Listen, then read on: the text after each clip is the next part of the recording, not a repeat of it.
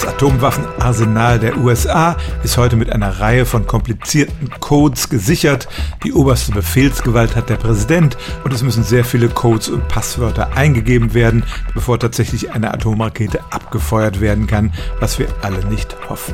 In der Frühzeit der Atombewaffnung war das nicht so. Da hätte praktisch jeder Kommandeur von einem der nuklearen Silos selber entscheiden können, eine Rakete abzuschießen und die Oberbefehlshaber machten sich Sorgen, ob da vielleicht jemand durchdrehen und einen Atomkrieg auslösen könnte. Deshalb befahl Präsident John F. Kennedy 1962, dass alle Nuklearwaffen der USA mit einem Geheimcode gesichert werden mussten. Die Militärs waren von dieser Regelung nicht begeistert und sie unterminierten sie auf zwei Arten. Erstmal geschah die Einführung dieser neuen Sicherheitssysteme sehr schleppend. Noch 20 Jahre später war nur die Hälfte der in Europa stationierten Atomwaffen mit diesen Systemen ausgestattet und man stellte auf vielen dieser digitalen Schlösser den denkbar simpelsten Code ein, nämlich achtmal die Ziffer 0.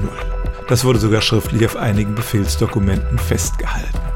Erst allmählich setzte sich die Einsicht durch, dass es vielleicht sinnvoll ist, nicht so vielen einzelnen Menschen die Befehlsgewalt über dieses Atomwaffenarsenal zu geben, sondern das zu zentralisieren. Aber es stimmt tatsächlich, für mindestens zwei Jahrzehnte war der Geheimcode für viele amerikanische Atomwaffen nicht geheim, sondern bestand einfach aus acht Nullen. Stellen auch Sie Ihre alltäglichste Frage unter stimmtz.radio1.de.